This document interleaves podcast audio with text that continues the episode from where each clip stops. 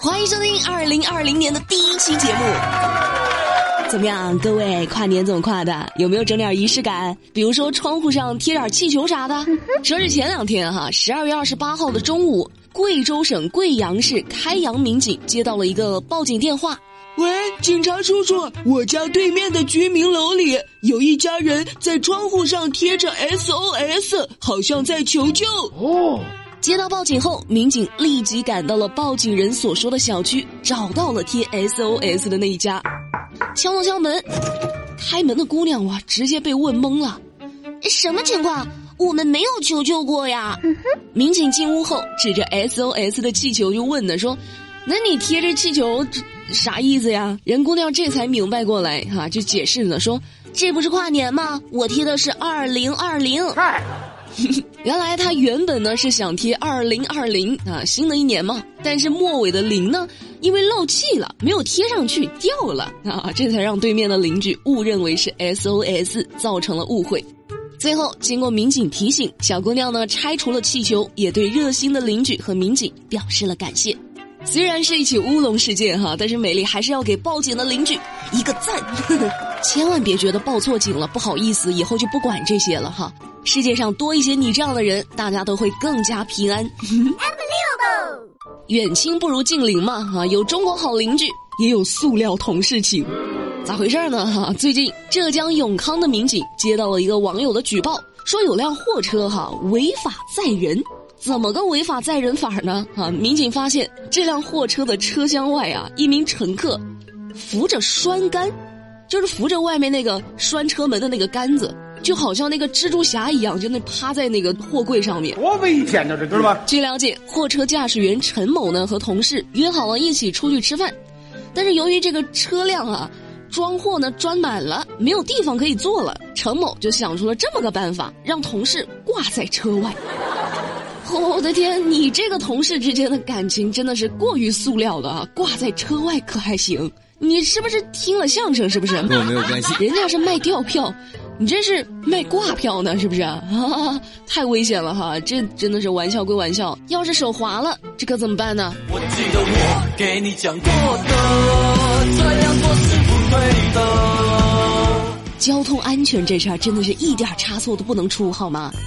所以，江苏扬州的一位小伙子就报警了，为啥呢？哈，车不见了。他报警说他的车被偷了。民警通过调查发现，这小伙子的车呢并没有被偷，那上哪儿去了呢？哈，原来这小伙子啊下车的时候忘了拉手刹，这车呢就自个儿向后滑出了几十米，然后他就找不着车了，就报警了。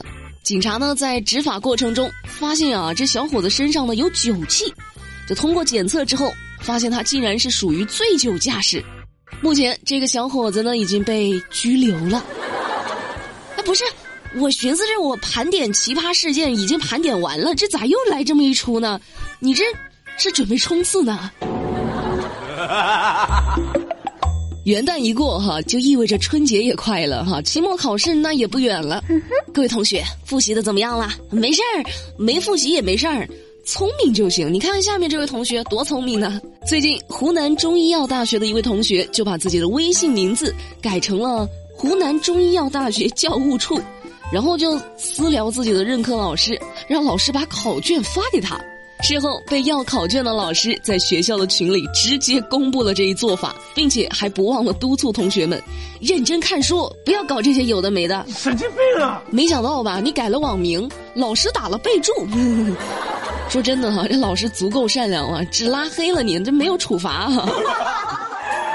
不是，是不是时代不一样了哈？现在的同学们都这么可爱的吗？啊我记得之前还有个学生啊，说考试中途就跟老师说要上厕所，然后就慢悠悠的进了隔壁的考场，看了几位同学的卷子之后，还向监考老师点头示意。让老师维护好考场秩序。有网友就说呢，这呀叫那啥不怕开水烫，越到考试你越浪。你这个小朋友思想一点都不纯洁。二零二零年了，别的不说哈，希望大家不要再做一些荒唐的事儿了，比如说往飞机里扔硬币许愿这种事儿，真的别来了。二零一九年呢，在乘坐航班登机的过程中，有一位乘客哈刘某将两枚硬币扔向了飞机机身的方向，导致该次航班直接取消了。那这事儿最后是怎么处理的呢？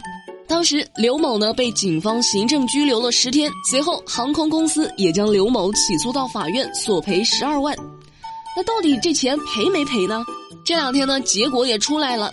法院经过审理，一审判决刘某赔偿航空公司十二万余元。有网友就说呢：“许愿，你这是迷信，是要付出代价的，像话吗？这个美丽觉得吧，哈，这不仅是迷信不迷信的问题，还有素质问题啊！你说这要是飞机出啥故障，你负得起责任吗？”胡闹，真的是！我跟你说，这个孙子，我我抽你！跟大家聊两个小动物的事儿哈。今年二零二零年是鼠年哈，那先来聊聊老鼠的事儿。最近兰州的一家商店的店主啊，就发现自己家开超市用的很多火腿肠不见了，于是呢，大家就将仓库的货架搬开了，就想找一找这些火腿肠到底上哪儿去了。哦，结果货架搬开之后，发现了一个老鼠洞。然后大伙儿呢就用火钳子从中间勾出了将近一箱的火腿肠，还有什么泡泡糖啊、葵瓜子等等等等啊，满满的一洞。要我说啊，老板你别生气，你这这不是快过年了吗？老鼠也知道囤点年货呀，是不是？毕竟本命年到了啊。再说鸽子的事儿哈。江苏宿迁高先生一个月前带着自己的信鸽在河南洛阳参加比赛，结果回笼的时候发现少了一只。哎，去哪儿了呢？这是被放鸽子了。一个月之后，这只信鸽回来了，腿上还绑着一封信。原来他回巢的途中生病了，无法飞回，被邳州的汤先生照顾了一个月之后痊愈了。汤先生呢，就留下了电话，希望这鸽子啊飞回家之后，主人呢能够来个电话报个平安。原来飞鸽传书这不是传说啊，这是真的。对呀，弯弯向东流，就是这么牛。好，节目的最后还是老规矩，一起来讨论一件事儿。这两天呢，这事儿在网上啊讨论的挺火热的。安徽的二十八岁的女子小马被朋友呢介绍了个对象。小伙子叫小张，这小马哈虽然不满意小张，但是出于礼貌，还是和朋友以及小张在酒吧里喝了点酒。正当小马打算骑电瓶车回家的时候，这小张呢，把小马的车钥匙拔走了，就不让他回家，就说我们再喝点啊，到时候我送你回家。凌晨三点多，小张开车送小马回家，行驶到一个马路交叉口时，突然撞上了路中间的护栏。当时汽车翻了一百八十度，倒扣在地上。醒来时，小马的右腿已经被截肢，左腿反复感染。第一次治疗，小张支付了九万多的医疗费。第二次治疗时，小张呢不愿意支付医药费，就说呢，希望小马啊，希望小马能出个谅解书，不出谅解书，我肯定要坐牢的呀，并且还表示。我爸的意思就是说，如果我娶了她，我们会把她当成一家人，治疗费该出的我们会出。如果他要是走法律程序，那这个治疗费我们没有义务去垫付。那人家姑娘怎么想呢？啊，小马觉得自己根本就看不上小张，跟他又没有感情，为什么要因为这个事儿委曲求全跟他结婚呢？于是啊，不同意。那关于这事儿，你们怎么看？节目下方欢迎评论留言，和大家一起讨论。此时此刻，心中有什么想法没？我就觉得吧，哈，你把人女孩的车钥匙拔走了，强行送女孩回家，出了车祸，还要人家出谅解书或者嫁给你，而且我没有看错的话，你应该也喝酒了哈，你这酒驾呀！哎，这女孩遇到你真的也是令人发指。哎，运气不好啊，还结婚，结什么呀？这必须走法律程序啊！好啦，今天的节目美丽就跟你们聊到这儿啦。了解更多资讯，参与话题互动，新浪微博搜索关注马来山广播站就能够找到我啦。每晚八点不听不散，拜拜。江湖不是打打杀杀，江湖是人情世故。